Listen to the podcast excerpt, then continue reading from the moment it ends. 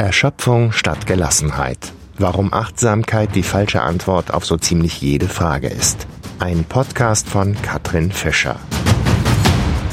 Kapitalismus hat ein Interesse daran, dass immer und immer wieder dieses Märchen erzählt wird. Frauen wären angeblich von Natur aus die besseren Mütter, sie würden das so gerne machen qua ihrer Natur.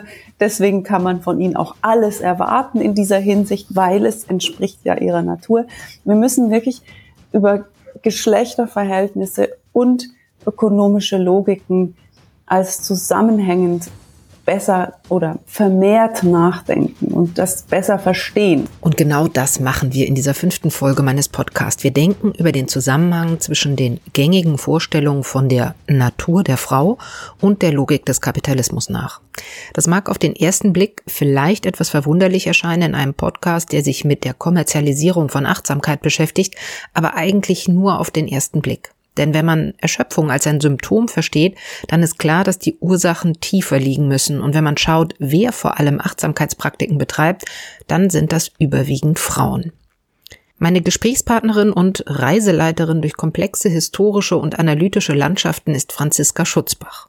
Sie ist Geschlechterforscherin, Dozentin, Publizistin, feministische Aktivistin, Mutter von zwei Kindern und Autorin des Buches Die Erschöpfung der Frauen, wieder die weibliche Verfügbarkeit. Das ist im Oktober 2021 bei Drömer erschienen, beim großen Publikumsverlag also, und hat sich mittlerweile bereits 40.000 Mal verkauft. Also es stößt auf breites Interesse. Das Buch ist auch entsprechend breit in den Medien wahrgenommen worden und Franziska Schutzbach ist seitdem eine viel gefragte feministische Stimme im öffentlichen Diskurs. Ich bin deshalb sehr froh, dass sie trotz ihres vollen Terminkalenders die Zeit gefunden hat, mit mir über strukturelle Ursachen weiblicher Erschöpfung zu sprechen. Diese strukturellen Ursachen sind, so die Analyse von Franziska Schutzbach, eben eng mit der Logik des Kapitalismus verknüpft. Das Gespräch mit Franziska Schutzbach war für mich eine echte Freude, lebhaft, intensiv, analytisch. Und ich hoffe, dass ihr genauso viel Spaß habt an ihren klugen und streitbaren Analysen wie ich. Hallo, Franziska Schutzbach, schön, dass Sie da sind. Ja, hallo, ich freue mich sehr über die Einladung. Ich freue mich, dass Sie sie angenommen haben, denn Sie haben ein, wie ich finde, wirklich ganz tolles Buch geschrieben, Die Erschöpfung der Frauen, wieder die weibliche Verfügbarkeit. Und das Tolle an dem Buch ist, dass Sie sozusagen die Erschöpfung von Frauen sehr ernst nehmen und zum Ausgangspunkt machen für eine umfassende und fundamentale Kritik der bestehenden ökonomischen Verhältnisse. Und das habe ja nicht nur ich mit großer Begeisterung gelesen, das lesen viele Menschen. Das Buch ist irgendwie zwischenzeitlich, als ich es bestellt habe, kurzzeitig vergriffen gewesen und mittlerweile in der achten Auflage. Und daraus habe ich jetzt mal so ein bisschen geschlossen, dass vielleicht sowohl Sie und der Verlag nicht unbedingt mit so einem Erfolg gerechnet haben. Tatsächlich haben wir nicht mit diesem Erfolg gerechnet, aber ich denke, es sind einige Dinge zusammengekommen in dieser Zeit, die dazu geführt haben, dass das Buch so nachgefragt wurde. Zum Beispiel die Pandemie, die natürlich nochmal in spezifischer Art und Weise gerade diese Erschöpfung der Frauen ähm, leider vorangetrieben hat und eben auch, wie immer wieder gesagt wurde, mit einem Brennglas die Missstände gerade in Bezug auf das Thema Care-Arbeit ja hervor, also ans Licht gebracht hat. In Ihrem Buch nehmen Sie ja weibliche Erschöpfung sehr, sehr ernst. Das hat mir natürlich gut gefallen in diesem Podcast Erschöpfung statt Gelassenheit. Und Sie führen die weibliche Erschöpfung auf eine zentrale Ursache zurück. Ich nenne die These gleich mehr. Wir besprechen die jetzt gemeinsam. Ich will Ihnen nicht Ihr eigenes Buch erklären. das finde ich eigentlich auch schon auch mal ganz schön. Ja, mal ein schönes Format. Ne? Wenn ich mal nichts machen müsste. Ach, tut, tut mir leid.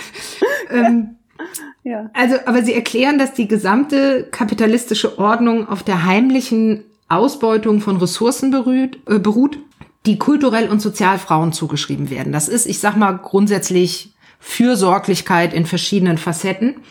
Und diese Ausbeutung hat Ihrer Analyse nach also ist die strukturelle Ursache für Erschöpfung von Frauen, weshalb, und das habe ich natürlich auch mit Begeisterung gelesen, Yoga oder Achtsamkeitspraktiken überhaupt nichts nützen. Im Gegenteil, die setzen dann noch was drauf, man wird ausgebeutet und soll dabei noch schön, schlank, achtsam und widerstandsfähig sein.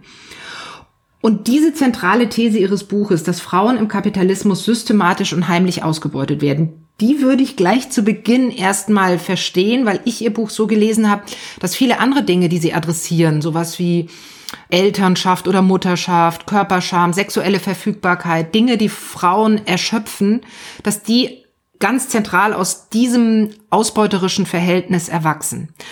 Und deshalb steige ich sozusagen mit der These auf den Hörnern ein und stelle Ihnen eine große Frage zu Beginn, nämlich was meinen Sie damit, wenn Sie schreiben, die Erschöpfung der Frauen sei Ausdruck einer ausbeuterischen ökonomischen Logik, beziehungsweise noch drastischer, die Ausbeutung der Frauen sei die Basis unserer Wirtschaft? Ja, vielen Dank mit dieser tollen, für diese tolle Einstiegsfrage.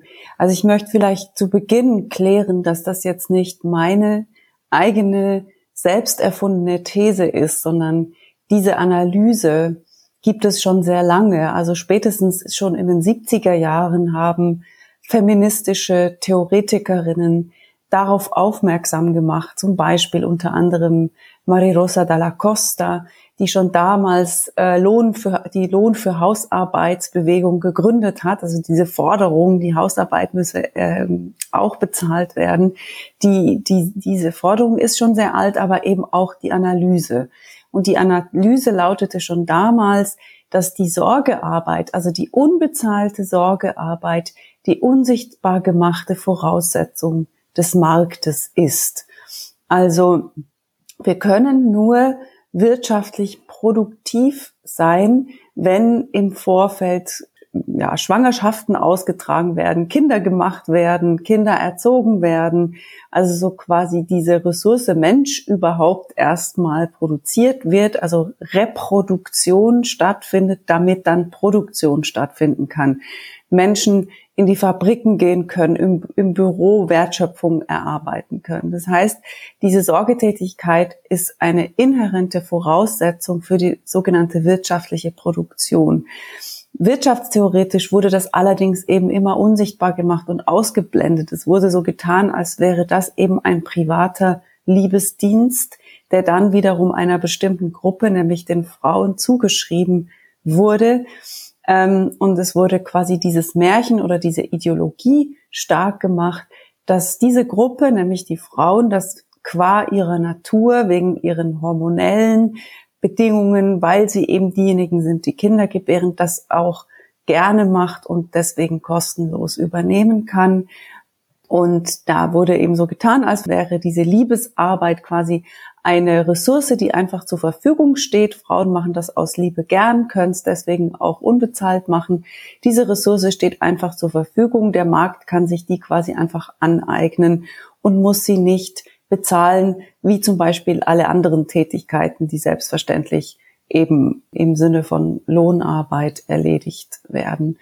Und dadurch entsteht eben ein Ausbeutungsverhältnis oder entstand in der kapitalistischen Arbeitsteilung ein Ausbeutungsverhältnis, in der eben die Idee stark gemacht wurde, produktive Arbeit ist die einzige, die was wert ist und wirklich gut oder überhaupt bezahlt werden soll. Und reproduktive Arbeit ist etwas, was ins Private gehört, was Menschen eben einfach oder vor allem eben Frauen einfach so aus Liebe machen.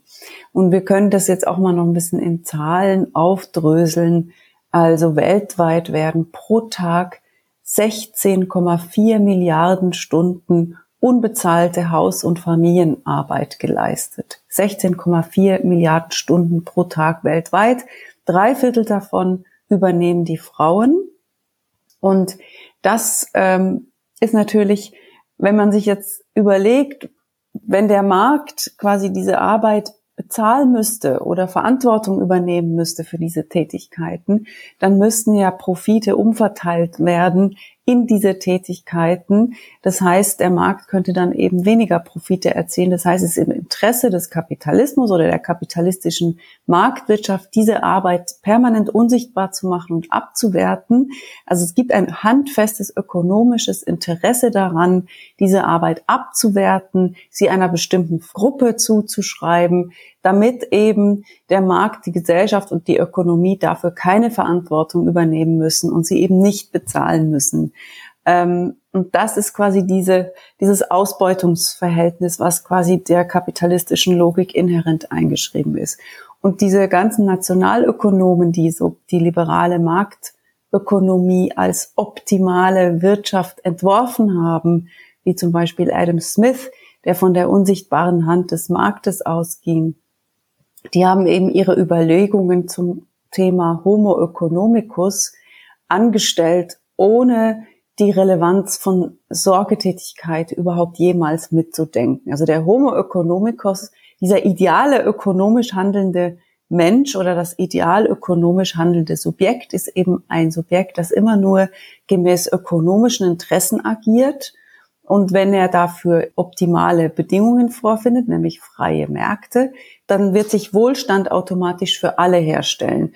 Dieses Subjekt ist aber total kurz gedacht, weil eben dieses Subjekt offensichtlich niemals krank ist, keine Pflege, keine Sorge braucht, auch niemals ein Kind ist und jahrzehntelange Betreuung braucht, auch niemals alt wird. Also eigentlich wird in diesem Menschenbild des Homo economicus völlig unterschlagen, dass eben Menschen lange Abschnitte ihres Lebens, wenn nicht sogar immer, also eigentlich immer im Leben eben Fürsorge, Liebe, Unterstützung etc.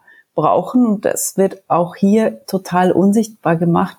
Und interessant vielleicht noch als letzten Punkt ist dann die Anekdote, die ich auch immer wieder erzähle, dass Adam Smith, der eben von der unsichtbaren Hand des Marktes geschrieben hat, also so quasi die Märkte regeln alles von selbst, das Leben lang bei seiner Mutter gelebt hat und sie hat für ihn gekocht und aufgeräumt und geputzt.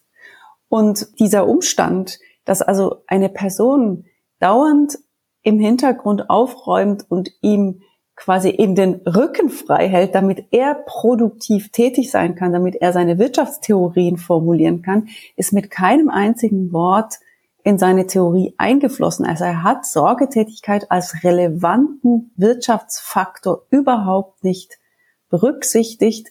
Und ich sage dann immer so ein bisschen ironisch, er hätte aber eigentlich, wenn man es ernst meint, mit der unsichtbaren Hand eben von der unsichtbaren Hand der Mutter reden müssen, mhm. anstatt von der unsichtbaren Hand des Marktes.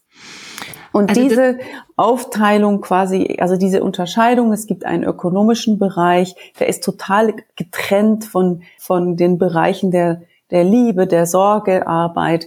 Das ist halt dieses äh, liberale, kapitalistische Märchen. Und auf dieser Grundlage führt das dann dazu, dass die Leute, die die Sorgearbeit übernehmen, die, diese immer zu prekären Bedingungen, entweder unbezahlt oder unterbezahlt, also auch die professionelle Sorgearbeit, also Pflege etc., mhm. wird ja immer abgewertet und viel zu, also schlecht bezahlt und wird unter prekären Bedingungen meistens erledigt, dass diejenigen Menschen, die in diesen Bereichen tätig sind, eben entweder abgewertet werden als Menschen, als Frauen oder eben schlecht bezahlt werden und eigentlich unter eben erschöpfenden Bedingungen Sorgearbeit gemacht wird. Und vielleicht noch auch wichtig zu erwähnen, dass zum Beispiel der Anteil, das haben ja feministische Ökonominnen auch schon sehr lange eingefordert, dass wir zum Beispiel endlich mal den Anteil der Sorgearbeit am Bruttoinlandprodukt hm. ausweisen müssten. Also je nach Berechnungen müsste man dann zu so Zahlen kommen. Äh, da gibt's schon Berechnungen, die dann sagen, ja, der Anteil der Sorgearbeit, der unbezahlten, unsichtbaren Sorgearbeit am Bruttoinlandprodukt ist mindestens die Hälfte, also 50 Prozent dieses Bruttoinlandproduktes müssten eigentlich ausgewiesen werden als unbezahlte Arbeit, die aber da drin nicht ausgewiesen wird. Und bis heute gibt es keine Wirtschaftstheorien, volkswirtschaftlichen Theorien, außer die feministischen, die eben Sorgearbeit als wirtschaftsrelevante Tätigkeit definieren. Es ist eigentlich erstaunlich, weil es ja total einleuchtend ist, was Sie sagen, dass Menschen fallen ja nicht fertig vom Himmel, sondern werden eben geboren, großgezogen, gepflegt. Wenn sie älter werden, müssen sie gepflegt werden. Wir alle sind mhm. permanent aufeinander verwiesen, auch auf die Natur verwiesen.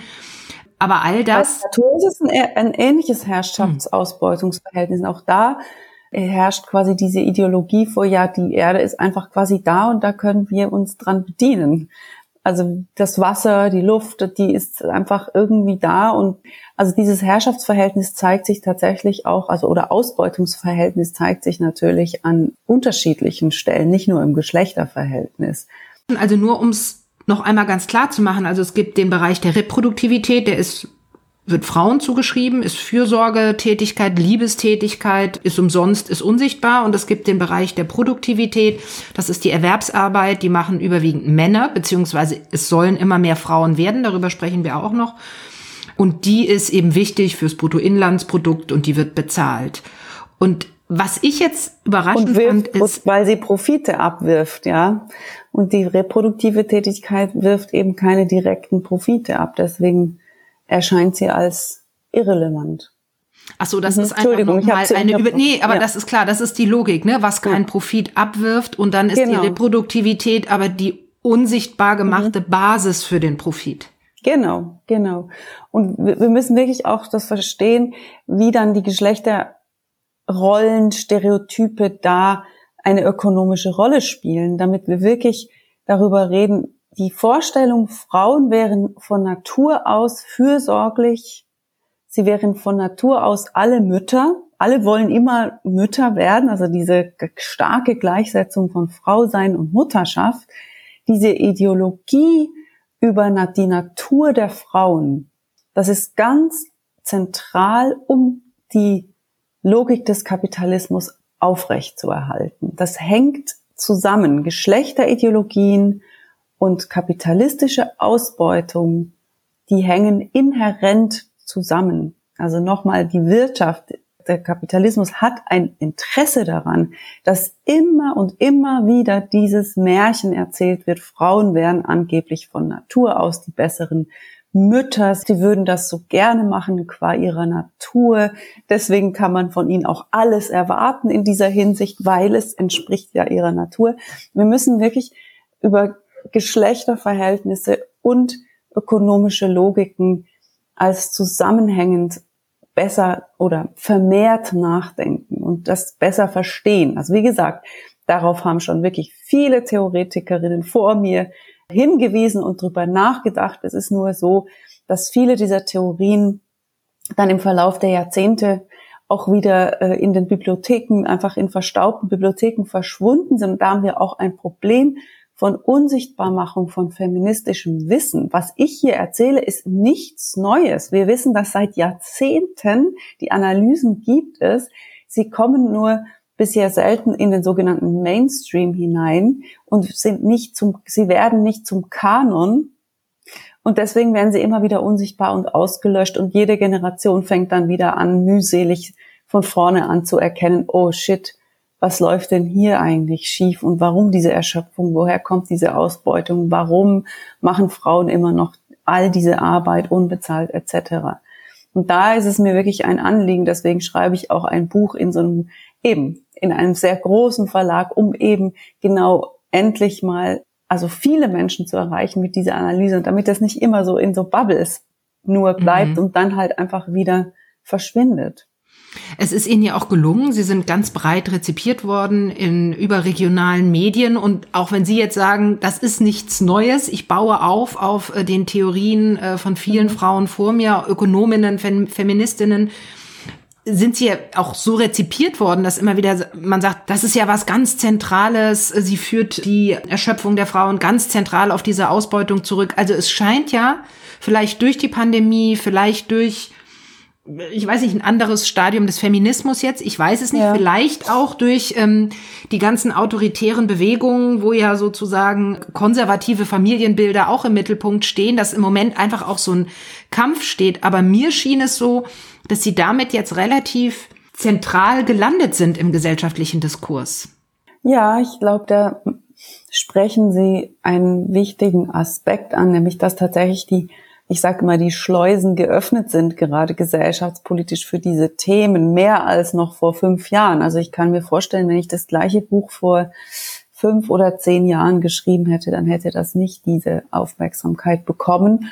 Und da haben wir natürlich auch wichtige Kämpfe gefochten die letzten Jahre von MeToo, also zum Thema sexualisierte Gewalt, wir hatten in der Schweiz große Streikbewegungen. Wir hatten in ganzen lateinamerikanischen Ländern äh, Aufstände, ni una menos etc. Wir hatten auch in den Medien sehr viele öffentliche Debatten über Geschlechterthemen. Also dass da quasi schon etwas passiert ist, wo diese Themen erstmals, würde ich sagen, so in einer so breiten Öffentlichkeit ankommen und eben nicht in in äh, intellektuellen Bubbles oder kleinfemin oder feministischen Bewegungen bleiben oder sondern tatsächlich von den großen Medien aufgegriffen werden. Ähm, da sind eben die Schleusen geöffnet und das hat natürlich verschiedene Gründe, genau wie Sie es beschrieben haben, mit Backlash-Tendenzen, aber dass dann genau dann natürlich auch die rechten oder rechtsextreme Kräfte diese Themen ja auch extrem bewirtschaften und dauernd aufgreifen und damit Politik machen und dann das aber auch aus der progressiven Seite eben durch Bewegungen sehr stark mobilisiert wurde. Also es sind natürlich unterschiedliche Gründe, warum das jetzt gerade so ist und eben auch die multiplen Krisenverhältnisse von Pandemien, Kriegen etc., die natürlich auch diese Themen noch wieder vermehrt auf den Tisch bringen. Ja unsere Geschlechterrollen, die diskutiert werden von die Frage, ob welche Rolle Frauen im Krieg haben oder wie ja. stark Frauen Krisen abfedern. Ist das, was Sie im Blick haben? Ja, ja und generell, also dass überhaupt, also Krieg ja auch immer ein Ausdruck von eben fortbestehenden ja, nationalistischen Konzepten ist, die wiederum verknüpft sind mit bestimmten Vorstellungen von Männlichkeit, von Soldatentum, von, von, ja, eigentlich eben diese ganzen, oder Militarismus sind ja auch Themen, die wir mit, durch die Geschlechterbrille auch beleuchten müssen. Also nicht nur, mhm. aber auch. Und da sich ja auch die Frage stellt, äh, wie kann das sein, dass wir immer noch an dem Punkt sind, dass quasi, äh, ja, die Weltverhältnisse über diese Art von ähm, nationalistischer Politik, also patriarchal, würde ich mal sagen, nationalistischer Politik mehrheitlich gestaltet werden. Also ja. Da würde ich jetzt gerne noch mal einen Schritt zurückgehen. Sie haben das auch schon vorhin gesagt. Sie haben gesagt, dass natürlich, Sie haben das ökonomische äh, Marktsubjekt angesprochen mit Adam Smith und die Zuschreibung von Frauen als naturhaft. Ich selber habe das auch erlebt, dass ich wirklich sehr lange, ähm, ich bin jetzt 55 und das echt auch lange gedacht habe, dass Frauen halt die Gebenden sind, äh, dass ich mich nie gewundert habe, dass auf der Frauentoilette der Wickeltisch steht und nicht auf der Männertoilette, mhm.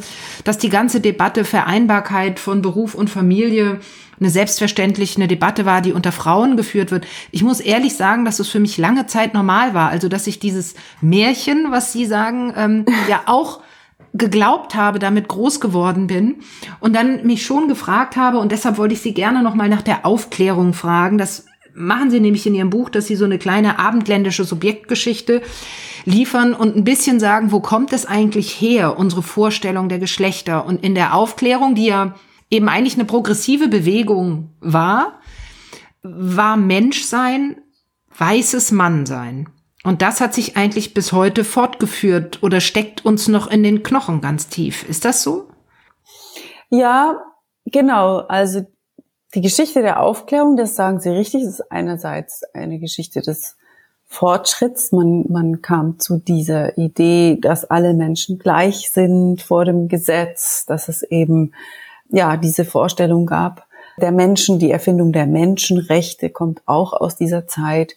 Und trotzdem war es eben genauso, wie es inkludierend war, auch exkludierend. Also es wurde dann schnell mal klar, okay, die Gleichheit der Menschen betrifft nur ähm, wenige, vor allem eben Männer und auch hier vor allem aus einer bestimmten Schicht mit einer bestimmten ähm, mit einer bestimmten bürgerlichen Ausstattung. Es, äh, Frauen wurden ausgeschlossen aus den aus den ersten äh, Menschenrechtskonventionen, da waren tatsächlich explizit nur die Männer gemeint, also nur die, die abstimmen dürfen. Menschen, die versklavt sind, schwarze Menschen, kolonisierte Menschen waren da auch nicht mit gemeint.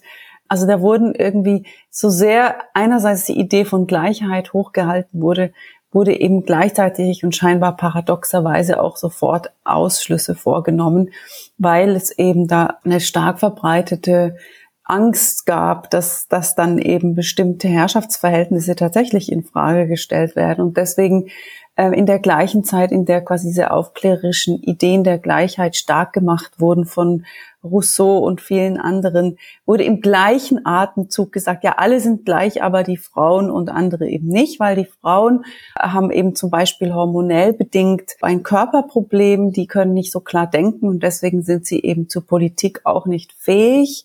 Das ist jetzt zum Beispiel Rousseau, der sowas mhm. äh, dann geschrieben hat.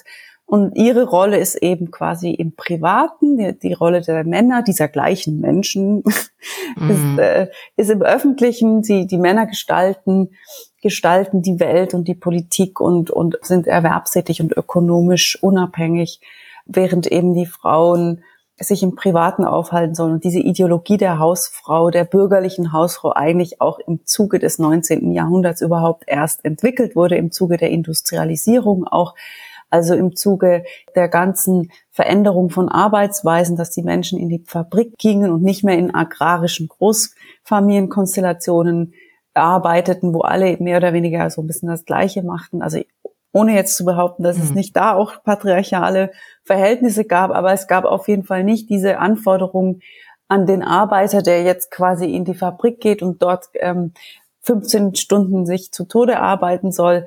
Und dann muss ja irgendjemand dann zu Hause sein und das mit den Kindern übernehmen, ja.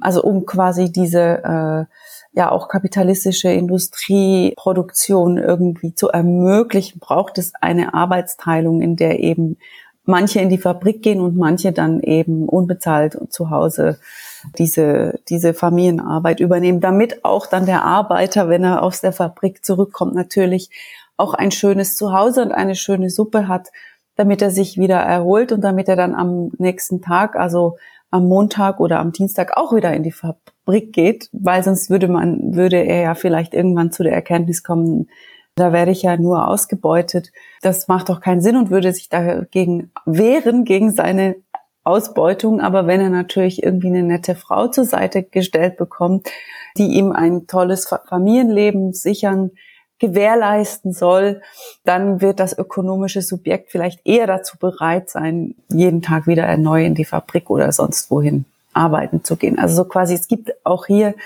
diese Gleichzeitigkeit von ökonomischen Veränderungen, aber eben auch politischen Ideologien, die sich verändern, die einerseits diese Gleichheit proklamieren, aber dann im gleichen Atemzug eben auch philosophisch behaupten oder politisch behaupten, ja, die Frauen sind vielleicht doch nicht so ganz gleich.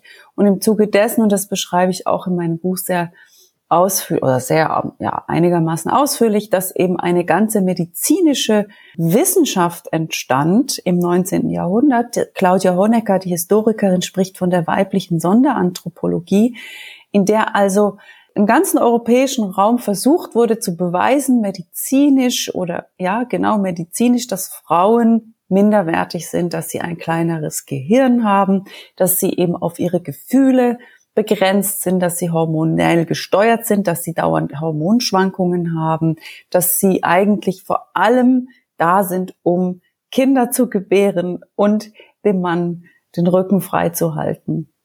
Und diese Geschlechternormen, die, das vergessen wir manchmal auch, die sind noch gar nicht so alt, das ist noch gar nicht so lange her, dass das wirklich behauptet wurden. Eben Frauen sind auch nicht in der Lage zu denken, deswegen sollen sie auch nicht an der Universität studieren, ähm, mhm. sind auch nicht in der Lage, keine Ahnung, klassische Musik zu komponieren etc.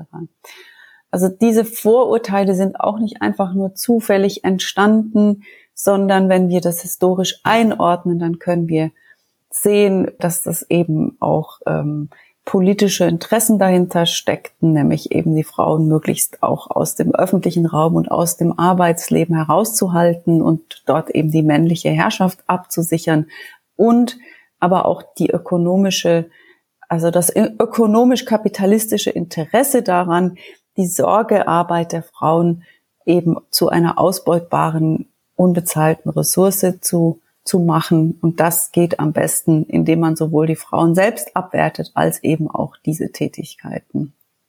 Und das ist jetzt recht wirkmächtig, obwohl das, wie Sie gerade sagten, noch gar nicht so alt ist. Und jetzt sind wir ja in der Situation, in der die Frauen aber arbeiten sollen. Also mhm. wir haben ja eine, ich habe jetzt Marcel Fratscher, der ähm, Präsident des Deutschen Instituts für Wirtschaftsforschung, hat gestern irgendwie gesagt, das größte wirtschaftliche und soziale Potenzial für unsere Gesellschaft ist die Erwerbstätigkeit der Frauen. Also oder auch in der Lehrkräfte, mhm. ähm, im Lehrkräftemangel in Deutschland jetzt sagt man ja, oh, Teilzeit muss äh, aufgehoben werden, die Lehrkräfte müssen alle Vollzeit arbeiten, dann haben wir das Problem nicht. Mhm. Und das trifft natürlich, also einerseits sagt man, es ist Emanzipation, wenn Frauen äh, berufstätig sein können. Andererseits sind halt immer noch diese Vorstellungen wirkmächtig, dass die Frauen die Gebenden und die Fürsorglichen sind und dann führt das dazu, mhm. dass Frauen eigentlich mehr arbeiten. Also sie sind tagsüber erwerbstätig mhm. und morgens und abends sind sie dann Fürsorgelieferantinnen. Genau, das ist ja das, was die Soziologin Arlie Hochschild schon in den 80er Jahren die die doppelte Schicht nannte, The Second Shift in ihrer großen Studie, wo sie genau das herausfand. Was passiert eigentlich, wenn jetzt auch die Frauen zunehmend erwerbstätig sind? Wer holt dann die Kinder aus der Kita, kocht abends das Essen und macht die Wäsche? Das machen natürlich weiterhin die Frauen. Das heißt, sie machen einfach doppelte Schichten. Und sie fand damals heraus, dass Frauen insgesamt in den USA, wenn man die Sorgearbeit dazu rechnet, eben einen Monat länger arbeiten pro Jahr als die Männer. Also eben eine unglaubliche Mehrfachbelastung dadurch entsteht. In Deutschland ähm, haben wir den Begriff in der Soziologie die doppelte Vergesellschaftung der Frauen. Also dass sie eben einerseits vergesellschaftet wird auf der Ebene der Sorgearbeit. Sie soll immer noch die perfekte Mutter sein und alle eben dafür sorgen, dass alle in der Familie wohl, dass es ihnen gut geht und sich von der harten Welt erholen können. Und andererseits die, die zweite Vergesellschaftung ist jetzt eben die der Berufsfrau, der Erwerbstätigen, wo sie eben jetzt auch mit dem Anspruch konfrontiert ist. Also zum einen natürlich einfach Geld verdienen auch muss. Das stimmt. Das ist ja nicht einfach nur eine Frage von Selbstverwirklichung, sondern mittlerweile haben wir die hm. Situation durch Prekarisierungstendenzen, Rückbau der Sozialsysteme etc., dass Frauen, die auch arbeiten müssen, sonst kommen die Familien nämlich nicht über die Runden. Ähm, das hat auch mit erhöhten Mieten zu tun und hm. da ganz viele Faktoren spielen da eine gravierende Rolle. Dass also Frauen eben arbeiten, also erwerbstätig sein müssen, hochprozentig, oft aber auch in Teilzeit und das einfach zu unglaublichen Doppelbelastungen führt und ja, letztlich eben genau da, dass die Diagnose Erschöpfung dann eben eine ist, die eben nicht nur einfach äh, eine schicke Zeitdiagnose ist, sondern eben wirklich real gefühlt, weil es kann gar nicht anders sein, als dass man erschöpft ist angesichts dieser Herausforderung, all diese Dinge gleichzeitig, aber mit dem gleichen Zeit, äh, mit den gleichen Zeitressourcen. Es gibt ja dann nicht mehr Zeit, sondern es müssen immer mehr Dinge in immer weniger Zeit erledigt werden. Die Sorgearbeit gerät immer mehr unter Druck. Wenn alle dauernd Geld verdienen müssen, ist immer weniger Zeit, um noch die Hausaufgaben mit den Kindern zu machen oder die Wohnung zu putzen. Aber trotzdem muss es ja gemacht werden. Und gerade weil es eben auch diese ambivalenten, komplexen Liebesverhältnisse sind, wir wollen ja nicht unsere Liebsten vernachlässigen, macht man es natürlich trotzdem und lässt es eben nicht einfach liegen, sondern bemüht sich trotzdem das Beste für die Kinder zu machen und das führt einfach dann zu unglaublichen Zeit- und Stressverhältnissen. Man könnte natürlich jetzt einfach sagen, wir haben ja Emanzipation, die Männer, ich habe jetzt gerade wieder eine Studie gelesen, dass die Männer auch äh, gerne mehr Zeit mit ihrer Familie verbringen wollen würden. Mhm. Gleichzeitig hat ja Ulrich Beck, der Soziologe, schon vor vielen, vielen Jahren das schöne Wort geprägt, dass Männer verbal aufgeschlossen sind bei gleichzeitiger Verhaltensstarre. Und ich weiß nicht, ja. es scheint dazwischen zu changieren. Vielleicht sind auch da die Geschlechterrollen für Männer wie Frauen so massiv. Aber äh, man könnte ja einfach sagen, gut, dann arbeiten halt beide. Und beide machen den Haushalt und beide kümmern sich um die Kinder und so weiter. Aber das scheint ja nicht so einfach zu sein. Warum eigentlich nicht?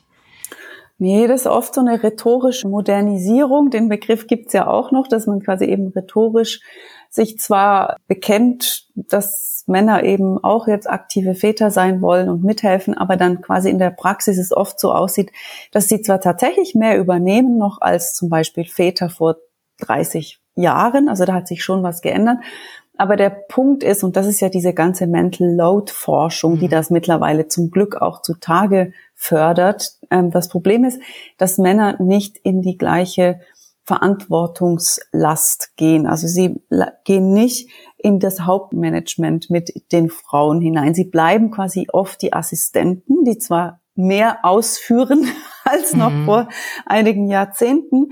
Aber ausführen ist eben was anderes als selbst in der Planungsverantwortung zu sein oder eben im Management, im Cockpit. Ähm, das heißt, die Frauen bleiben in dieser Hauptverantwortung. Sie wissen, wo die Kinder Winterklamotten sind. Sie wissen, wann neue Schuhe gekauft werden müssen. Sie müssen, sie wissen, wann die Großeltern äh, Geburtstag haben. Also diese quasi mentale Tätigkeit von Planung und dran denken ist das, was eben eigentlich erschöpft. Und das wissen wir jetzt mittlerweile aus der Forschung. Ist es nicht so sehr, wer wie tatsächlich wie viele Stunden mit den Kindern verbringt oder das Klo putzt und einkauft. Also selbst wenn diese Stunden gleichmäßig verteilt sind in heterosexuellen Beziehungen, ist es trotzdem oft so, dass die Frauen eben in dieser Managementverantwortung bleiben und da müssten Männer, glaube ich, tatsächlich nochmal einen, einen weiteren Schritt machen und eben, weil das ist natürlich genau auch das Mühselige. Also es ist mit einigen Privilegien auch verbunden, genau nicht in dieser Management-Hauptverantwortung zu sein. Also es ist auch eigentlich verständlich, sich da immer wieder rauszuziehen, weil es eben so anstrengend ist. Aber genau das müsste jetzt mal, wenn wir über die individuellen Situationen sprechen, natürlich passieren. Aber es muss natürlich auch politisch viel passieren, damit das möglich ist. Also wir müssen auch drüber reden, dass oftmals Männer immer noch viel mehr verdienen als Frauen, dass sie in Berufen sind, die besser bezahlt sind. Das führt dann automatisch dazu, dass Familien sich natürlich am hohen Familieneinkommen orientieren und immer zugunsten der Erwerbstätigkeit der Männer ihre Familienarbeitsteilungspläne ausrichten. Also das sind natürlich auch nochmal so strukturelle Fragen, die Individuen ganz schwer selbst lösen können oder auch das Problem, dass es in vielen sogenannten Männerberufen gar keine Teilzeitmöglichkeiten gibt. Also eben deswegen ist ja meine Forderung letztlich, wir müssen über ein völlig neues Arbeits- und Zeitmodell nachdenken oder Zeitmodelle. Da, da würde ich auch auf jeden Fall noch drauf zu sprechen kommen, weil das, wie Sie ja selber sagen, ganz, eine ganz zentrale Forderung ist. Ich würde aber gerne noch mal bei diesen komplexen Beziehungen von Individuum und Gesellschaft, Verhältnisse und Verhalten bleiben, mhm. im Hinblick auch auf Erschöpfung. Sie haben jetzt schon zwei Sachen angesprochen. Also das eine ist natürlich, dass der Sozialstaat sich stärker zurückzieht oder auch Infrastruktur für Eltern im Moment, zumindest bei uns in Deutschland, wirklich unsicher und unzuverlässig wird, ne? dass es mhm. nicht genügend ähm, Erzieherinnen gibt, keine Kita-Mitarbeiterinnen und man sich sozusagen auf der einen Seite sehen sich Frauen mit der Forderung konfrontiert und vielleicht auch der Notwendigkeit, die Sie gerade angesprochen haben, aufgrund von Reallöhnen, die sinken und prekarisierten Arbeitsverhältnissen, hohen Mieten. Sie müssen arbeiten, sie wollen mhm. arbeiten. Es gilt als mhm. selbstbewusst und selbstbestimmt. Und auf der anderen Seite haben sie irgendwie immer noch die Verantwortung für diese Sorge, für die Kinder, stärker als die Männer ja. und können sich aber auf staatliche Strukturen nicht verlassen. Und das heißt, sie sind natürlich automatisch noch viel stärker in diesen Sorgearbeiten drin. Und dann gibt's noch einen Punkt, den fand ich bei Ihrem Buch auch spannend, weil Sie auch den weiblichen Perfektionismus ansprechen, was man ja dann oft sagt und denkt, na ja, dann soll die Frau halt das Kind einfach mal dem Mann geben und dann soll er sich halt kümmern und dann ist die Hose halt dreckig oder die Schuhe passen nicht zusammen oder so. Aber die Frauen stehen ja auch immer da und bewachen ihre Kinder und so. Und da sagen sie, na ja, immer noch aus diesen ganzen Zuschreibungen von früher ist es so, dass die Frauen aber daran gemessen werden wie ist ihr Kind gelungen, wie sieht der Haushalt ja. aus und so weiter. Mhm. Und diese beiden Sachen, jetzt bin ich auch fertig mit meiner kleinen Rede, ihr Redeanteil soll größer sein als meiner, aber das ähm, so auf zwei Seiten drückt es da halt auf die Frauen. Auf der einen Seite zieht sich die Infrastruktur des Staates zurück und auf der anderen Seite gibt es immer noch diese unbewussten Erwartungen und Zuschreibungen und dazwischen navigieren die irgendwie.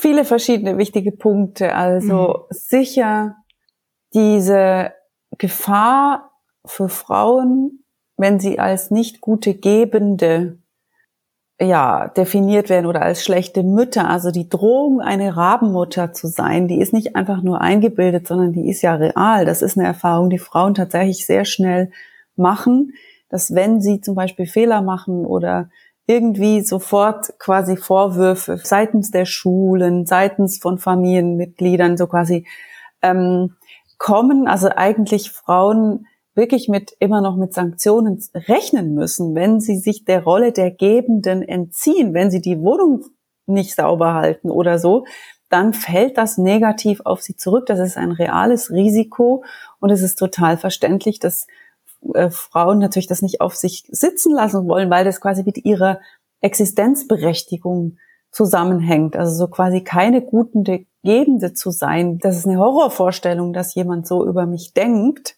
weil ja quasi meine Existenz als Frau und meine Existenzberechtigung in dieser Welt daran geknüpft ist. Ja, wenn wir davon ausgehen, dass die, die Analyse stimmt, dass ein Menschsein in dieser Gesellschaft als Frau bedeutet, unter anderem eine gute Gebende sein zu müssen. Genauso wie das Existenzrecht für Männer daran geknüpft ist, erfolgreich im Beruf, überlegen, cool sein zu müssen. Also auch Männer haben Zuschreibungen, mit denen sie konfrontiert sind, die quasi ihre Identität als gelungen oder nicht gelungen auszeichnen. Da ist es eben bei Frauen dieses gelungen oder nicht gelungene Existenz wird gemessen an dieser Frage, ob du eine gute Mutter, eine gute gebende Fürsorgerin bist oder nicht. Das heißt, es ist wirklich etwas, viel verlangt, dann einfach zu sagen, ja, dann mach doch einfach weniger, wenn quasi gesellschaftlich gesehen eben Frauen wirklich so stark daran gemessen werden, ob sie das hinkriegen oder nicht. Und das Zweite, was ich da noch sagen möchte, ist, dass das sogenannte Maternal Gatekeeping, das ist ja auch so ein Begriff, also eben diese Behauptung, die erstens oft von Männern angeführt wird, aber auch soziologisch schon untersucht wurde, also diese, ja, Frauen lassen halt die Männer nicht ran, sie vertrauen ihnen nicht und sobald sie dann was nicht so perfekt machen, die Männer, dann mischen sich die Frauen ein und lassen die Männer eben nicht machen.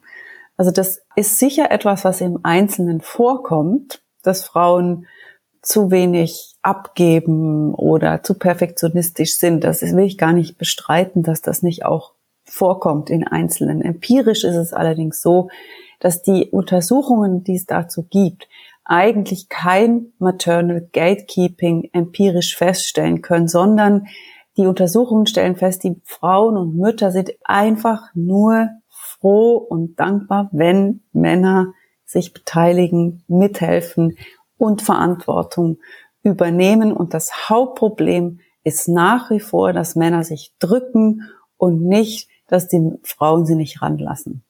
Und woran liegt das, dass die Männer sich immer noch drücken? Hat das was mit ihren Geschlechterrollen zu tun? Hat das was damit zu tun, dass sie keine Lust haben, Privilegien aufzugeben? Hat das was damit zu tun, dass sie ihre Frauen immer noch in der Rolle der Gebenden sehen und das auch so ganz unbewusst in den Beziehungen eine Rolle spielt? Ja, also unterschiedlich, aber ein Grund ist sicher, dass es einfach gesellschaftliche Nachteile hat, Care-Arbeit zu übernehmen. Mhm. Man hat weniger Zeit für sich selbst, man ist im Dauerstress, man steht immer zur Verfügung für die Anliegen von allen möglichen Leuten und kann nicht in Ruhe seine Radtouren fahren und sich das rausnehmen, stundenlang sich rauszuziehen aus allem. Ich meine, das hat einfach das wissen, das wissen die ganz genau, die Männer, dass das Nachteile hat, sich so von diesen Care-Verantwortungen sich dort aufzuhalten in dieser Care-Verantwortung hat einfach klare Nachteile. Vor allem wirkt sich das dann auch längerfristig auch ökonomisch aus. Wir sehen dann eben, Altersarmut ist auch weiblich, weil Frauen dann eben dadurch, dass sie so viel Care-Verantwortung übernehmen, entweder eben in diesen Berufen sind, wo sie sich schlecht verdienen oder sie stecken im Beruf zurück, um für ihre Familien mehr machen zu können, haben eine schlechtere Rente etc. Das ist einfach auf der ganzen Ebene ein Nachteil, Care-Arbeit zu machen. Und genau darum geht es politisch, also wäre die politischen Forderung, müsste sein, kein Mensch, der oder die Sorgearbeit leistet in dieser Gesellschaft, darf daraus irgendeinen, sei es ökonomischen oder anderen Nachteil haben. Also die Gesellschaft muss gewährleisten, dass alle Menschen, die sich kümmern, die Sorgearbeit leisten, daraus keine Nachteile ziehen. Und erst dann glaube ich, dass es auch für Männer attraktiv ist, Sorgearbeit zu übernehmen, wenn sie die übernehmen können, ohne selbst wiederum finanzielle Nachteile oder einen kompletten Statusverlust in Kauf nehmen zu müssen. Und deswegen ist die politische Forderung, wir müssen Ressourcen locker machen für Sorgearbeit. Und zwar nicht nur Geld, sondern auch Zeit. Menschen brauchen Zeit und Geld. Und das heißt, sie müssen Teilzeit arbeiten können, damit sie auch noch ähm, genug Zeit und Ressourcen für diese Sorgearbeit haben. Und zwar alle eben, nicht nur die Frauen. Und das läuft letztlich auf eine radikale Verkürzung der Erwerbsarbeit hinaus. Eigentlich wollte ich da erst später drauf kommen, aber ja. ich glaube, wir kommen an dem Thema jetzt an dieser Stelle nicht vorbei. Ich stelle mal eine, eine Frage. Es gab ja auch schon die berühmte Herdprämie von Herrn Söder. Wie ist das, äh, wenn man Hausarbeit einfach bezahlt? Das ist für Sie keine Lösung, habe ich verstanden. Warum nicht? Naja, es kommt natürlich auch darauf an, wie hoch die dann bezahlt ist. Ist mhm. es hoch genug, dass es wirklich attraktiv ist, auch zum Beispiel für Männer, dann anstatt in höheren Managementpositionen zu haben, zu Hause zu kochen. Also wenn das wirklich so bezahlt wird, wie zum Beispiel eine höhere Managementposition, und das müsste es, wenn dann, ja, weil genauso viel ist die Arbeit mindestens wert, ja, dann könnte man schon darüber reden. Allerdings ist so die direkte Bezahlung von Haus- und Familienarbeit auch ein bisschen schwierig, also es gibt ja verschiedene Forderungen auf feministisch mhm. und ich bin da auch nicht ganz entschlossen, was jetzt genau die beste und einzige richtige Lösung ist, sondern es gibt einfach verschiedene Vorschläge und auch verschiedene Kritiken und die Kritik an der eine der Kritiken daran, Hausarbeit direkt zu bezahlen, ist, dass es einfach eine Tätigkeit ist, die schwer im ökonomischen, klassisch ökonomischen Sinne überhaupt greifbar ist. Wie berechnen wir dann, sollen wir denn dann anfangen, Excel-Tabellen darüber zu führen? Jetzt habe ich gerade meinem Kind ein Lied vorgesungen, fünf Minuten. Mhm. Jetzt habe ich gerade die Kotze von meiner Katze aufgeputzt drei Minuten. Also diese Tätigkeiten sind auch bestimmt von einer sehr starken Unvorhersehbarkeit. Ich kann eben oft schlecht planen, wann das Kind Aufmerksamkeit braucht. Es braucht es einfach dann, wenn es es eben braucht und nicht, wenn ich in meiner Tabelle eingetragen habe, Zeit für Quality Time. Daran halten sich Kinder ja nicht. Mhm. Das heißt, die Arbeitsabläufe in der Sorg privaten Sorgearbeit sind einfach nicht so leicht zu rationalisieren. Und die Frage ist, wollen wir das überhaupt? Das so rationalisieren, dass wir dann irgendeine Stundenabrechnung vorlegen können.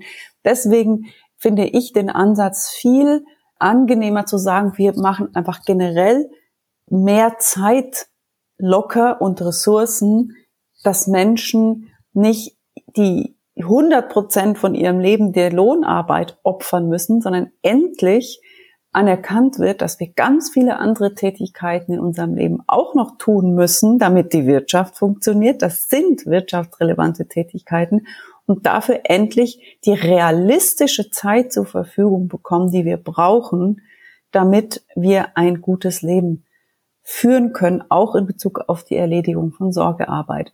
Das heißt, aus meiner Sicht müssten Menschen viel, also müsste die Umverteilung eher über die Lohnarbeit gehen, also höhere Löhne, dass wir es uns leisten können, dann freie Zeit zu haben für die Erledigung von Sorgearbeit, anstatt jetzt akribisch zu anfangen zu berechnen, wie lange wir gerade dem Kind die Zähne geputzt haben und das irgendwie dann als Arbeitsstunden abzurechnen.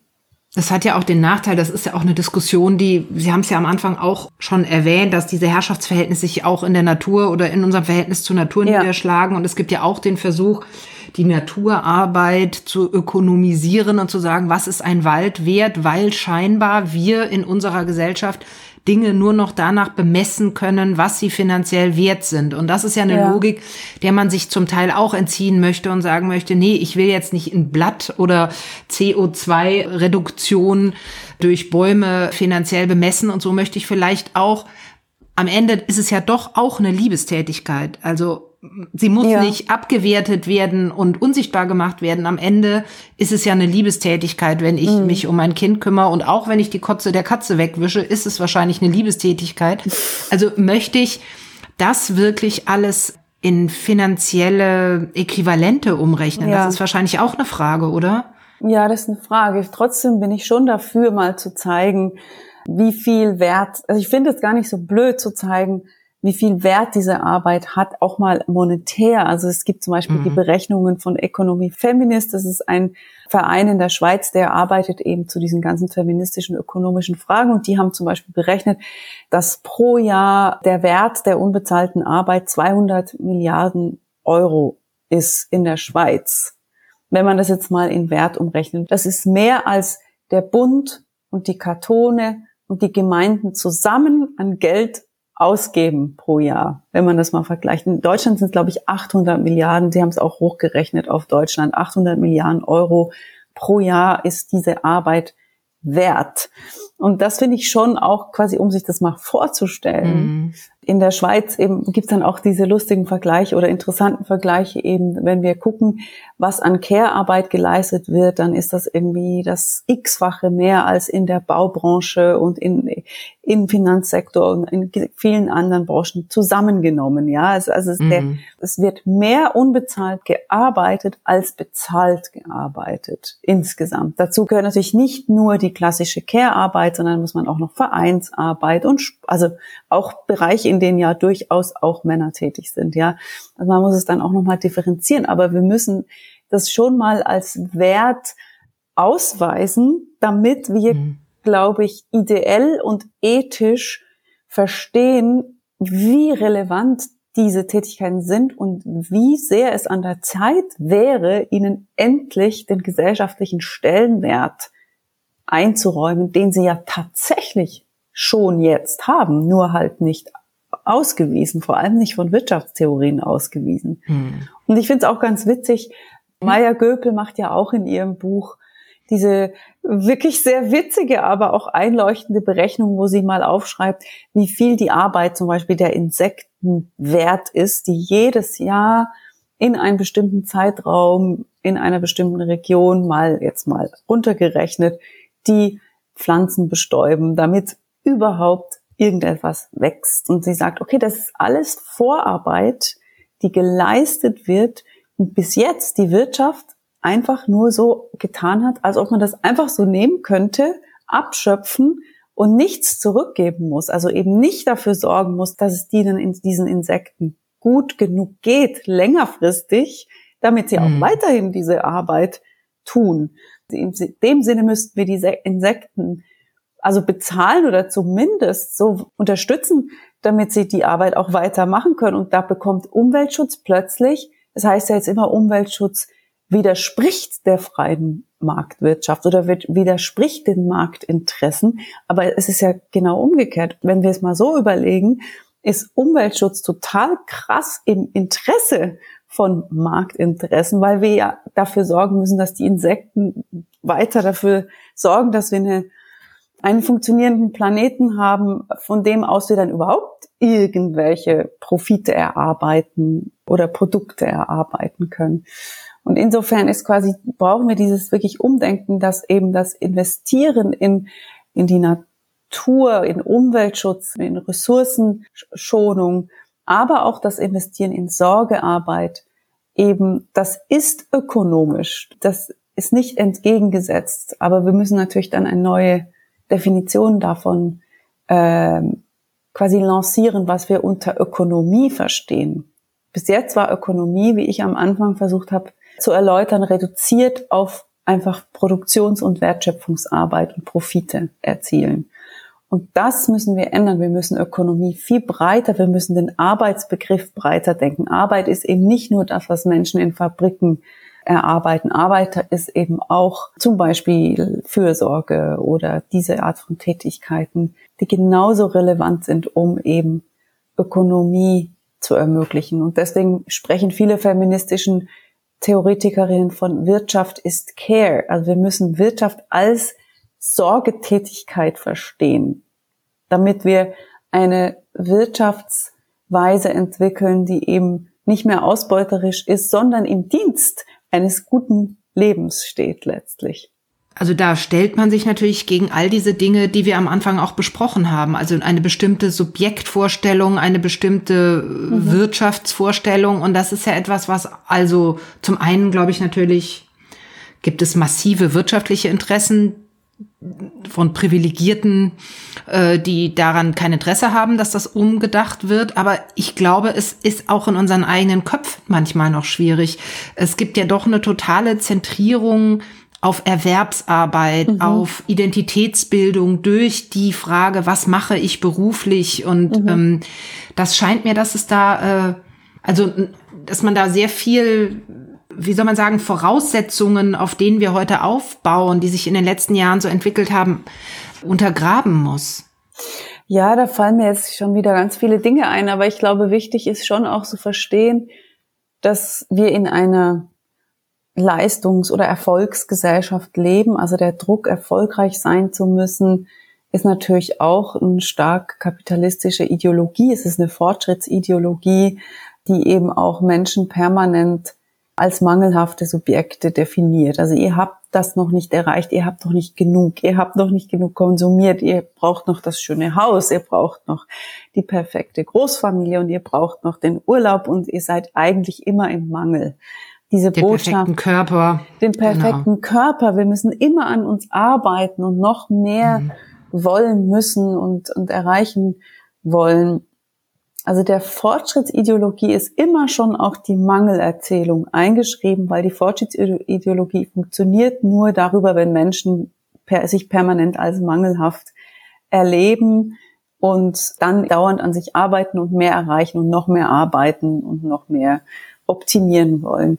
Und ich glaube, das ist etwas, was wir auch gut verstehen müssen in Bezug auf Elternsein in der modernen hm. Zeit, dass quasi diese Vorstellung, nie zu genügen als Mutter oder als, als Eltern ist natürlich auch Teil dieser kapitalistischen Erzählung, dass quasi wir eben auch noch die perfekten Kinder produzieren sollen für den Markt, für, für noch mehr äh, Erfolg. Also quasi, ich glaube, dass darüber haben wir jetzt noch gar nicht geredet, inwiefern mhm. auch die Erzählung über das Erreichen von perfekten Kindern oder idealen und optimalen Kindern natürlich auch nochmal so eine so ein zusätzlicher Druck ist, der massiv gestiegen ist in den letzten Jahren, also die ganzen Angebote und Erziehungsberatungsangebote, wie die optimale, perfekte Kindheit auszusehen hat, wie man die richtig fördert und die Bedürfniszentrierung. Also es gibt ja den Fachbegriff der kindzentrierten Gesellschaft, die wir jetzt sind, die aber in einem frappanten Widerspruch steht eben zu dem, was ich vorhin gesagt habe, nämlich der Abbau der Sozialsysteme. Also um die realen Kinder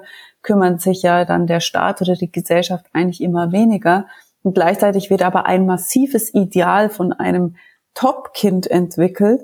Und aus meiner Sicht ist das auch so eine individualisierte Logik, auf die wiederum bei der so quasi der Staat oder die Gesellschaft wieder Verantwortung delegiert auf die Eltern, indem sie diesen Druck immer, dieser Druck immer größer wird, eine perfekte Kindheit bieten zu müssen, dass alle sich so bemühen und eigentlich dann wieder die Gesellschaft aus der Verantwortung nimmt oder auch den Staat aus der Verantwortung nimmt, weil alle sich ja selber so stark bemühen, das optimale Kind äh, oder die optimale Kindheit anzubieten. Und das ist landet auch bei den Müttern mehr, ne? Das bei den Müttern, aber auch bei den Vätern. Also da gibt's ja auch die These, dass letztlich das, was die Väter jetzt mittlerweile an Mehrarbeit machen, also sie übernehmen mehr Kinderbetreuung als noch vor 30 Jahren, das wird aber gar nicht zu einer Entlastung für die Mütter, weil die Mütter nicht weniger machen deswegen, weil eben der Druck so zugenommen hat, den Kindern das Optimum zu bieten, dass dann letztlich die Hilfe der Väter nicht die, die Stunden der Mütter mhm. er, ersetzt, sondern einfach noch dazukommt. Also mhm.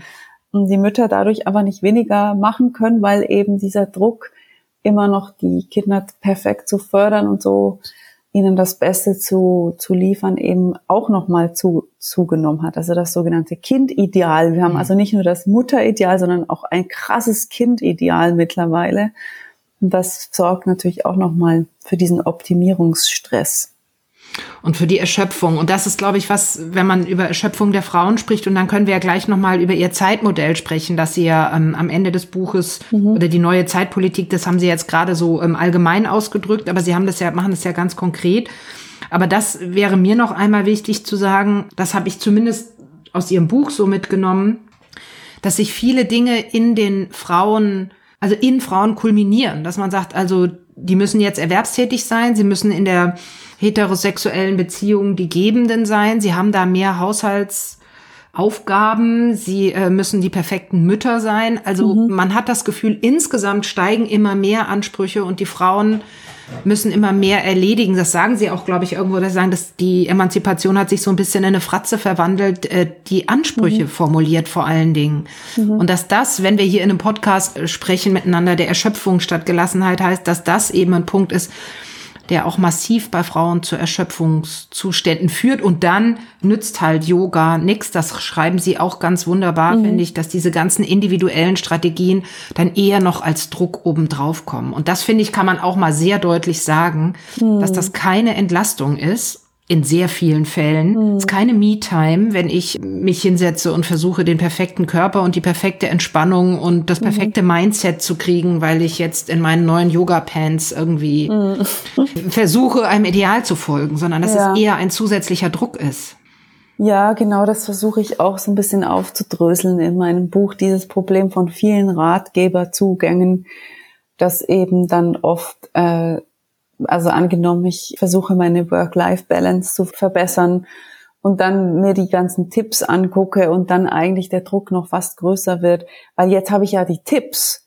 Und wenn ich mhm. die jetzt nicht umsetze, dann bin ich erst recht eine Versagerin, weil eigentlich wäre es doch so leicht. Hier steht's ja, hier sind ja ist ja das zehn Punkte Programm, das man eigentlich erfüllen müsste, um eben ein ausgewogenes, nicht erschöpfendes Leben zu führen.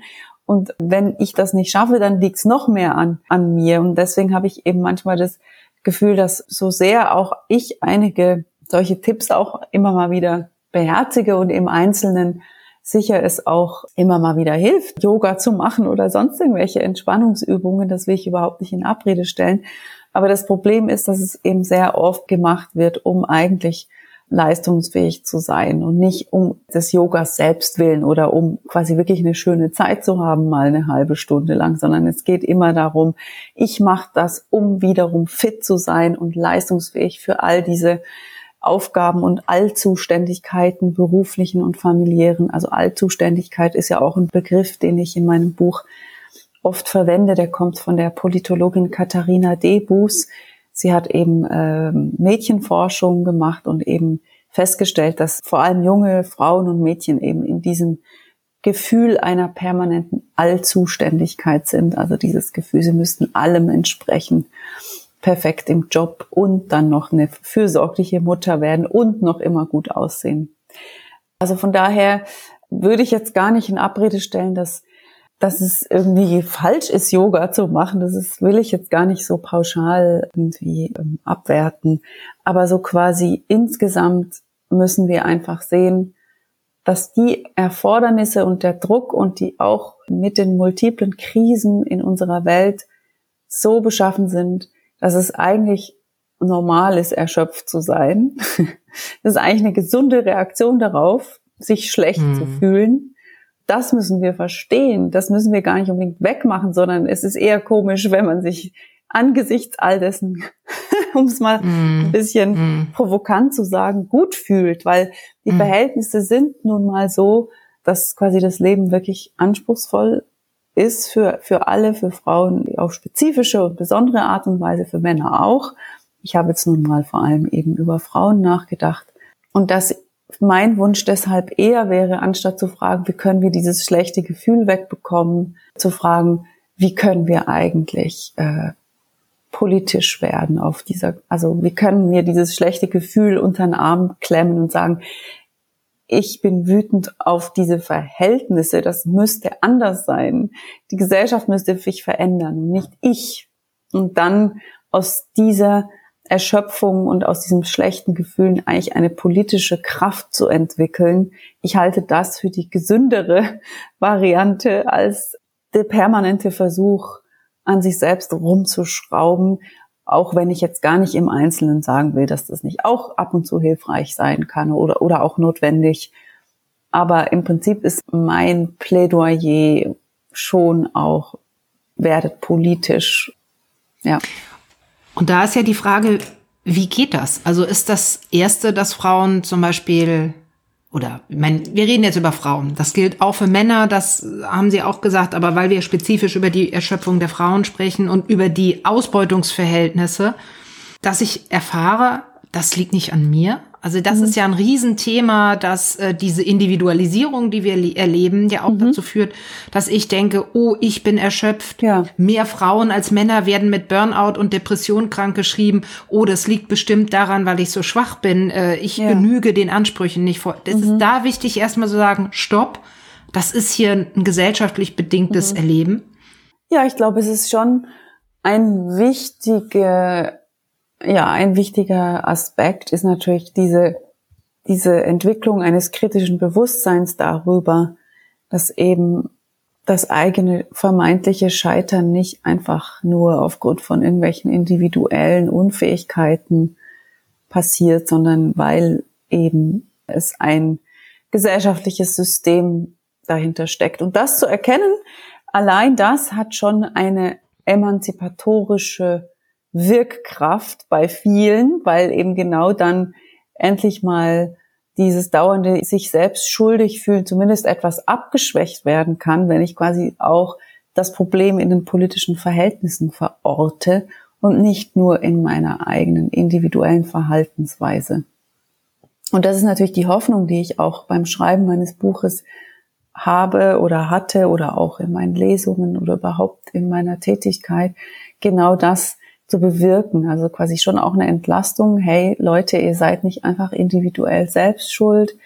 Es gibt eine politische Dimension. Es gibt eine Analyse.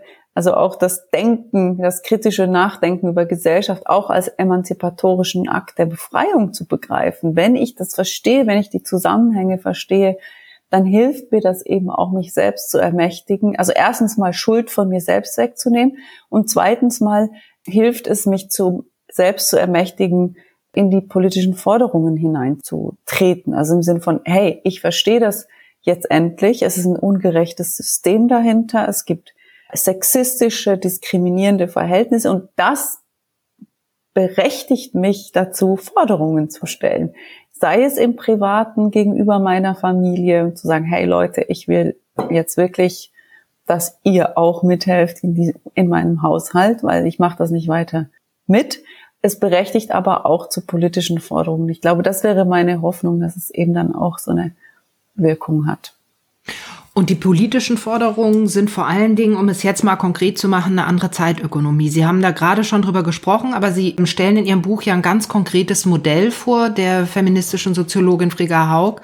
Vier in eins heißt das, glaube ich, oder umgekehrt. Ja, die vier, die vier in einem Perspektive. Mhm. mhm. Können Sie die erläutern? Was, also das wäre eine konkrete politische Forderung, wenn ich Sie richtig verstehe. Ja, es ist vor allem auch ein utopischer Horizont. Also es geht darum, um die ganz große Frage, wie wollen wir eigentlich leben? Das Frigga Haug stellt diese Frage, was ist eigentlich ein gutes Leben?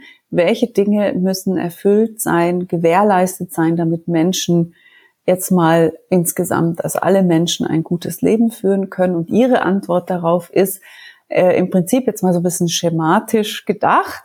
Wir haben ungefähr 16 Stunden am Tag, in denen wir wach sind und was muss in diesen 16 Stunden alles passieren, damit wir eben einen guten Tag haben können. Und sie sagt, okay, wir müssen erwerbstätig sein und Geld verdienen. Dafür rechnet sie vier Stunden pro Tag. Dann müssen wir eben uns um andere kümmern, Kinder versorgen, alte Eltern oder Nachbarn oder Freunde, uns um Freunde kümmern, Haushalt machen, Care-Arbeit. Dafür rechnet sie auch vier Stunden am Tag.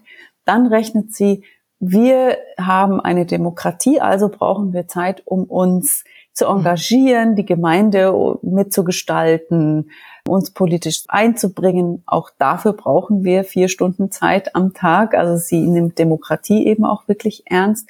Und dann brauchen wir auch noch Zeit, um einfach für Muße, Langeweile, Kunst, Wandern, Spaß haben, damit eben auch Freizeit für alle gleichermaßen verteilt wird und nicht wie jetzt ein Privileg von einigen eh schon privilegierten mhm. Menschen ist. Und auch dafür rechnet sie nochmal vier Stunden Zeit. Also diese vier Dimensionen müssen erfüllt sein, deswegen vier in einem Perspektive, um ein gutes Leben zu führen. Und das ist letztlich eben, sagt sie, wir müssen neben der Erwerbsarbeit auch alle die drei anderen Dinge als Arbeit oder als systemrelevant definieren als, als genauso wichtig wie Erwerbstätigkeit. Und wenn alle anderen Dinge als genauso wichtig eingestuft würden, dann würde das automatisch dazu führen, dass wir Erwerbstätigkeit drastisch reduzieren bei gleichbleibenden Löhnen. Also wir müssen natürlich dann bei 20 Stunden pro Woche eben trotzdem gut genug verdienen, also so, dass es zum Leben gut reicht und dann eben die restliche Zeit für all diese anderen wichtigen Tätigkeiten einsetzen zu können, um zur Gesellschaft beizutragen, um für uns selbst ein gutes Leben führen zu können. Genau, und bei der konkreten Frage, wie das umzusetzen ist, macht sie dann natürlich Vorschläge, vor allem auf der Ebene von Profite anders verteilen. Und da mhm. müssten wir jetzt natürlich nochmal über die ganze Besteuerung von Vermögen, von wer kassiert eigentlich von unserem tollen Wirtschaftswachstum die ganze Zeit Geld und die Ungleichheit zwischen Arm und Reich und wir müssen einfach quasi Besitz und, und Vermögen und Kapital anders verteilen, damit so ein solches vier in einem Leben eben für alle möglich wäre. Und damit ist es eine relativ radikale Kritik. Natürlich, es ist eine radikale mhm. Kritik, aber es geht eben auch darum, diese Radikalität in Alltagsforderungen einzubauen. Also selbst wenn wir vielleicht jetzt nicht gleich damit starten können mit so einer Forderung, kann man sie trotzdem am Horizont immer wieder mitdenken. Also wenn wir zum Beispiel fordern, wir brauchen mehr Kita-Plätze und ein besser ausgebautes Betreuungssystem für Kinder, dann ähm, müsste die Forderung aus meiner Sicht, um eben der Utopie irgendwie näher zu kommen, nicht nur einfach sein, ja, damit die Mütter dann auch sich am Arbeitsmarkt alle dauernd ausbeuten lassen können, sondern die Forderung müsste sein, ja, wir brauchen auch deshalb Kita-Plätze, weil wir auch noch Zeit für, für Spaß haben. Also ganz ehrlich, ja, ich will meine Kinder auch in die Kita geben, damit ich Geigenunterricht nehmen kann. Mhm. Also so quasi ist das geltend machen von anderen Dingen als immer nur Erwerbstätigkeit. Mhm. Das ist emanzipatorisch. Also endlich weg von dieser, das einzige, was Wert und Ansehen hat in unserer Gesellschaft, ist Erwerbstätigkeit. Weg davon sagen, ja, wir wollen auch Zeit, um vergnügliche Dinge zu tun, wie Nancy Fraser es, es in ihrem wundervollen Zitat nennt, was ich auch in meinem Buch drin habe. Wir brauchen auch Zeit, um die vergnüglichen Dinge tun zu können. Und Zeit für Beziehungen. Also das Zeit ist, glaube ich, dann die philosophische Variante, also der, der philosophische Aspekt auch da drin weg von diesem, was was wir am Anfang hatten, das vereinzelte rationale männliche Subjekt, das genau. scheinbar vom Himmel fällt, ja. sondern zu sagen, wir sind aufeinander verwiesene, verletzliche, voneinander abhängige Wesen mhm. und die leben in Beziehungen und genau. Beziehungen genau. zu pflegen. Das wäre dann der, der philosophische Aspekt nochmal. Genau, da gibt es ja auch das wunderbare Buch von Bini Adam Chak, beziehungsweise Revolution, wo sie eben auch diesen Aspekt der Beziehung ins Zentrum vom revolutionären Umbruch stellt. Also es geht eben nicht mehr um Gleichheit und Freiheit. Das waren so die Prämissen der ersten beiden Revolutionen, sondern jetzt, wir haben die Brüderlichkeit, die man natürlich auch Schwesterlichkeit oder überhaupt Beziehung nennen kann, die haben wir immer vernachlässigt in unseren Freiheit, Gleichheit. Wir haben um Freiheit gekämpft, wir haben um Gleichheit gekämpft, aber zu wenig um die Brüderlichkeit oder Schwächsterlichkeit oder letztlich um den Aspekt der Beziehung. Der Mensch braucht Beziehungen, das ist zentral. Wir wissen das auch aus allen Studien zum Thema älter und alt werden. Diejenigen Menschen, die allein sind, die keine Beziehungen haben, das ist ein so zentraler Gesundheitsfaktor auch, Beziehungen pflegen zu können, in Beziehungen eingebettet zu sein. Und dafür brauchen wir ganz dringend eine Revolution oder eben mehr Zeit, um Beziehungen pflegen zu können. Und das ist wirtschaftsrelevant, weil erschöpfte Menschen sind irgendwann auch nicht mehr in der Lage, tolle Produkte herzustellen. Das heißt, ja, wir kosten, ja. also kosten die Arbeitnehmer, kosten, um jetzt nochmal in die andere, äh, ja. Arbeitgeber meine ich, in der anderen Logik sind sie ja ein hoher Kostenfaktor, ne? Genau die Gesundheitskosten, wenn alle krank und, und Erschöpfungsdepressionen haben, pff, das ist ja, das wird richtig teuer, wenn wir weiterhin dieses reine Erwerbsarbeitssubjekt oder den Homo economicus als Menschenideal aufrechterhalten. Ich denke ja manchmal, dass das auch unsere Demokratie gefährdet, ne? dass es einfach auch Versuche gibt, äh, also dass Gemeinschaft wichtig ist und dass die vielleicht, ich meine, Sie haben sehr viel auch zu rechten Bewegungen geforscht, äh, mhm. dass das auch ein Versuch ist, äh, Gemeinschaft zu stiften. Über vielleicht ein sehr, also eine sehr autoritäre Gemeinschaft und über eine bestimmte enge Idee von Identität, aber doch eine Gemeinschaft. Also das ist, mhm. ich habe da nie zu geforscht, aber das denke ich mir manchmal so. Ja, es steckt sicher auch so, es stecken da diese Sehnsüchte drin, ne, in diesem ausschließenden Volksbegriff letztlich eine Art von Sicherheit zu konstruieren, die offensichtlich sonst nicht mehr gewährleistet ist oder man sie nicht mehr fühlt.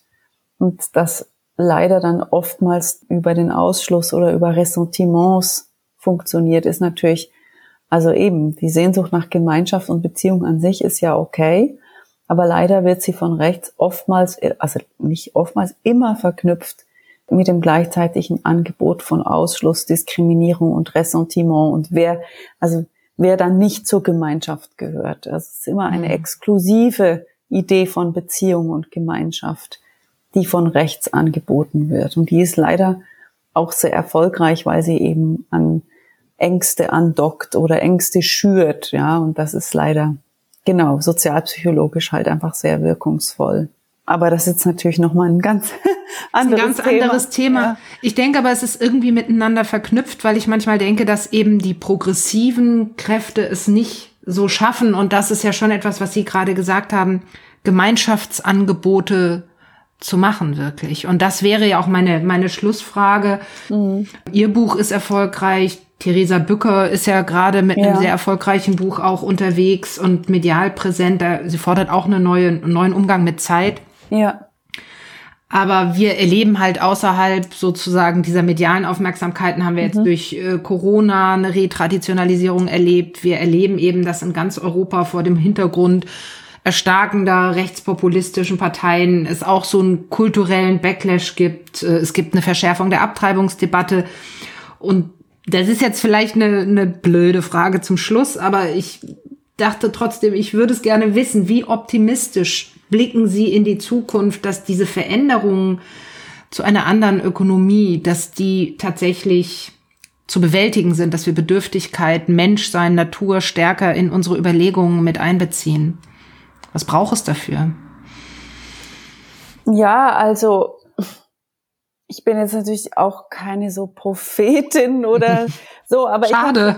ich habe ich hab für mich einfach selber entschieden, dass ich tatsächlich eine Haltung von einem hoffnungsvollen Pessimismus pflege, also eine Gleichzeitigkeit letztlich von, oder auch um es mit Antonio Gramsci zu sagen, pessimistisch im Geist und optimistisch im Handeln zu sein, äh, weil ich schon auch denke, dass quasi diese apokalyptischen Angebote, so es ist doch alles, geht eh, geht eh alles vor die Hunde und es alles lohnt sich nicht mehr und alle, also so quasi dieses extreme Sog, den ich natürlich auch kenne, ja, ich, mhm. ich muss mich da manchmal wirklich dagegen verwehren, gegen diese, diese Tendenz, sich dann einfach dem Pessimismus hinzugeben. Aber ich halte das eben genau für die eine ganz entscheidende Aufgabe, nicht frustriert zu werden oder nicht aufzugeben, weil ich glaube, das ist auch der Punkt, an dem uns gerade zum Beispiel Rechte auch haben wollen, dass wir nichts mehr machen, weil nämlich Pessimismus zu, zu einer Art Handlungsunmacht oder Handlungsunfähigkeit führt. Und ich glaube, wir müssen uns wirklich dagegen wehren, nicht handlungsunfähig zu werden durch Pessimismus und außerdem auch immer wieder uns vor Augen zu führen, gerade in den westlichen demokratischen Ländern, wie viel Möglichkeiten zu handeln wir ja tatsächlich haben äh, im Vergleich jetzt zu Diktaturen, wo quasi es wirklich nicht mehr möglich ist, eigene Bewegungen, Organisationen, Parteien zu gründen oder die Stimme kritisch zu erheben. Wir können das alles machen. Ja, wir können morgen eine eigene Partei gründen und kommen dafür nicht ins Gefängnis. Also im Prinzip auch das Privileg zu sehen, dass wir zumindest eben hier in Deutschland auch in der Schweiz und an vielen Orten der Welt haben. Es kann gehandelt werden, auch wenn es manchmal schwerfällt zu denken, dass man überhaupt noch irgendwas beeinflussen kann.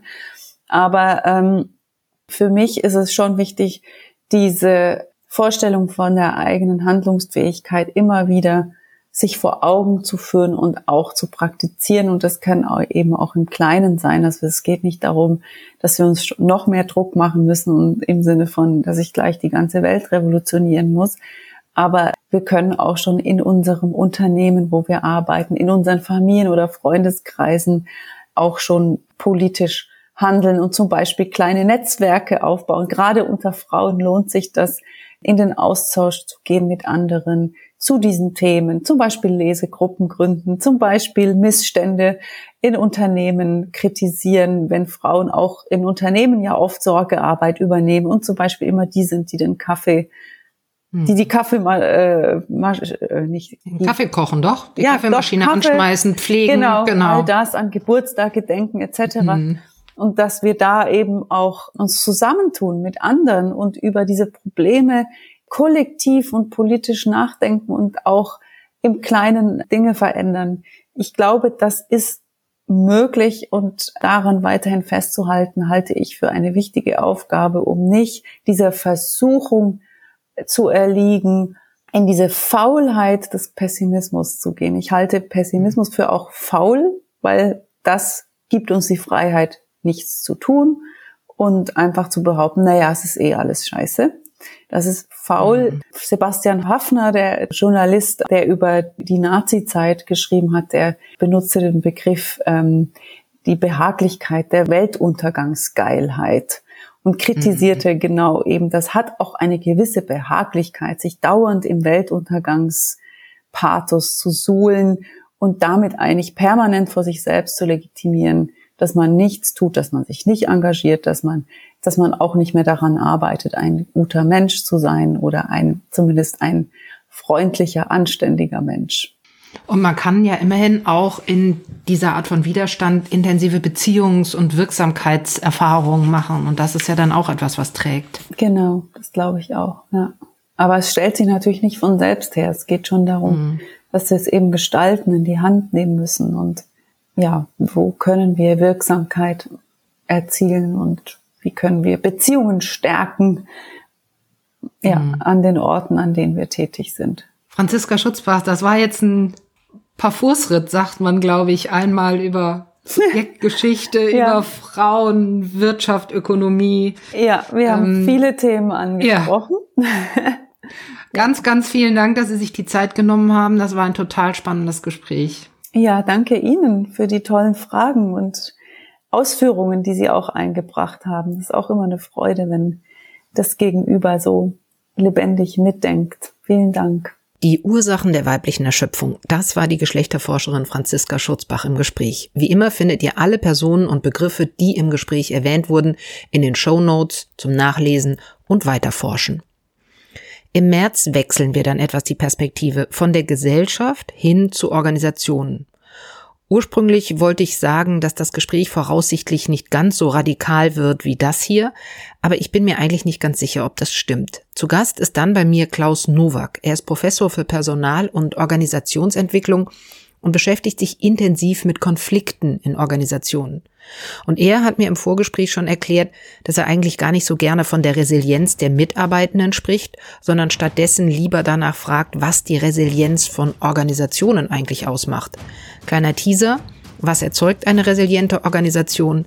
Eine gute Feedback-Kultur. Und das ist dann möglicherweise doch schon ziemlich radikal. Warum ich Klaus Nowak als Gast in diesen Podcast eingeladen habe?